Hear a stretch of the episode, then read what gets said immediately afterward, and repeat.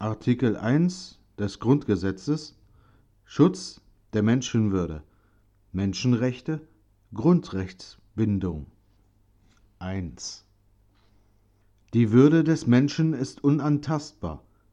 Sie zu achten und zu schützen ist Verpflichtung aller staatlichen Gewalt.